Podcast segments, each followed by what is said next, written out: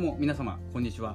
心理カウンセラー大山です。いつもお聞きいただきましてありがとうございます。本日はですね1月31日1月最終日です。いかがお過ごしでしょうか。今日はね、えー、こちら北海道の方、えー、道東なんですけれども住んでるところが、えー、天気が良くてですねまあいい一日になりそうな、え感じです、えどうでしょうか。まあ状況がねえー、周りの環境状況が良くない中、えー、自分ができる精一杯をですねやっていきたいとは思っているんですけれどもなかなかね動きづらいところがあります。で、えー、その中でもですね、まあ、こんな状況だから、まあ、ずっと言ってるんですけれどもこんな状況だからこそできることっていうのがたくさんあると思いますので今までオフラインで出かけていたり人と会ったりしている時にはできなかったこと家でできること、まあ、家族を大切にするとかえーとまあ、逆もありますよね、まあ、逆っていうか大切する大切にする逆じゃないんですけれどもあの家に帰ったから見えること家にいる時間在宅勤務になってリモートワークになって、えー、その時に気づくことってたくさんあると思いますので、えー、そんな時にはですね、えー、まあ、気づきをしっかりとですね表言葉に出したり表面に出したりしてですね言語化していくと、え自分の心に気づきやすいようになっていきますね。えー、ということでこの番組はですね、まあ、いつも自分時間というタイトルをつけておりましていつも自分を過ごす自分を生きるということをテーマに配信しております。えっ、ー、とですね、今日はですね、まあ、メンタルブロックのお話をしたいんですけれども、えーとまあ、心っていうのは何か進もうという心と止まろうという心があるんです。まあ、僕の考えでは心が進もうとしてるんですよ。でも脳がストップをかける。だから心がアクセルで脳がブレーキっていう感じなんですけれどもこれは僕の解釈です。なぜかというと心は感性感じるものですね。ワクワクしたりドキドキしたり、まあ、あの進みたいっていう気持ちもう直感で動いちゃう感じですね。なんですけれども脳が今までの過去のデータからそれは危険だからやめときなさいというですねブレーキをかけます。なので基本的に通常状態私たちの人間の通常の状態はアクセルとブレーキを同時に踏んでいる状態。でブレーキを踏んでいるっていうことに気づくっていうことがメンタルブロックを外すっていうことなんですけれどもそのブレーキは何にかけているのか。例えばビジネスをしていてビジネスね。ビジネスをしていてお金を稼ぎたい。でも稼ぎ方がわからない。そして稼ぐ方法がに不安があるとか怖いとか進みたいけど進みたくないっていうアクセルとブレーキなんですよ。こういうことが自然に起きてます。行きたいんだけど怖い。見えないのが怖い。心は好奇心いっぱいです。進みたいんです。でも今までやったことないでしょっていうですね止め方をしてくるのが脳なんですね。なので脳に分からせる。心配ない。自分はこの目の前にある状況にワクワクしていて結果はわからないけど進みたいんだっていうことを言葉にしていくんですよ。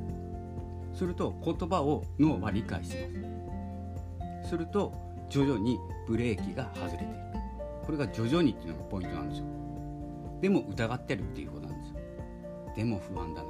大丈夫かなっていう不安がずっとある状態なんですけども言葉にしていく。それで徐々に外していく。で徐々にアクセルの率が高くなって進めるようになります。で不安のもとっていうのも学ぶじゃないですか。どんなことが不安なのかどんな危険があるのか。でも分かったところで怖いんですよ。でも大丈夫って思ってるのが心なんです。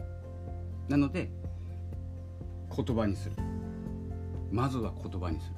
そしてアクセルの方は緩めてないのでアクセルの方はおそらく緩まないんです。ずっと踏みっぱなしです。何かに好奇心を持っている。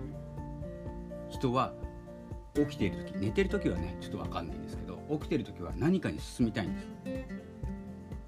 まあ何か食べたいでもいいですし誰かと会いたいとかどこかに行きたいでもいいんですけどもいろんな何々したいがあるんですね。心は。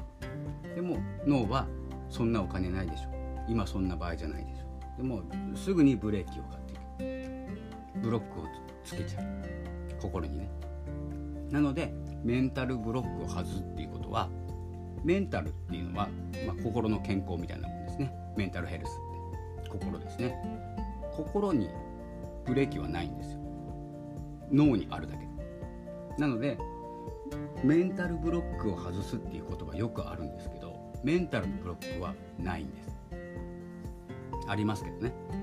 なので脳が判断しているブレーキをどんなことにブレーキをかっているのか。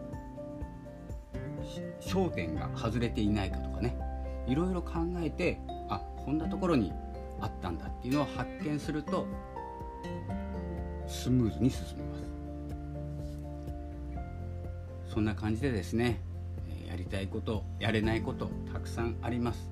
でもこんな状況になったからこそ見えてくるものそれが今しかできないと思ってこれからこのウイルスの状況が明けてある程度普通に戻ったとしたら今の考え持てないんです。今の状況作れないんです。わざわざ。なのでこれはもう皆さんが同じ状況だと思って自分だけじゃないし。きついのも自分だけじゃない。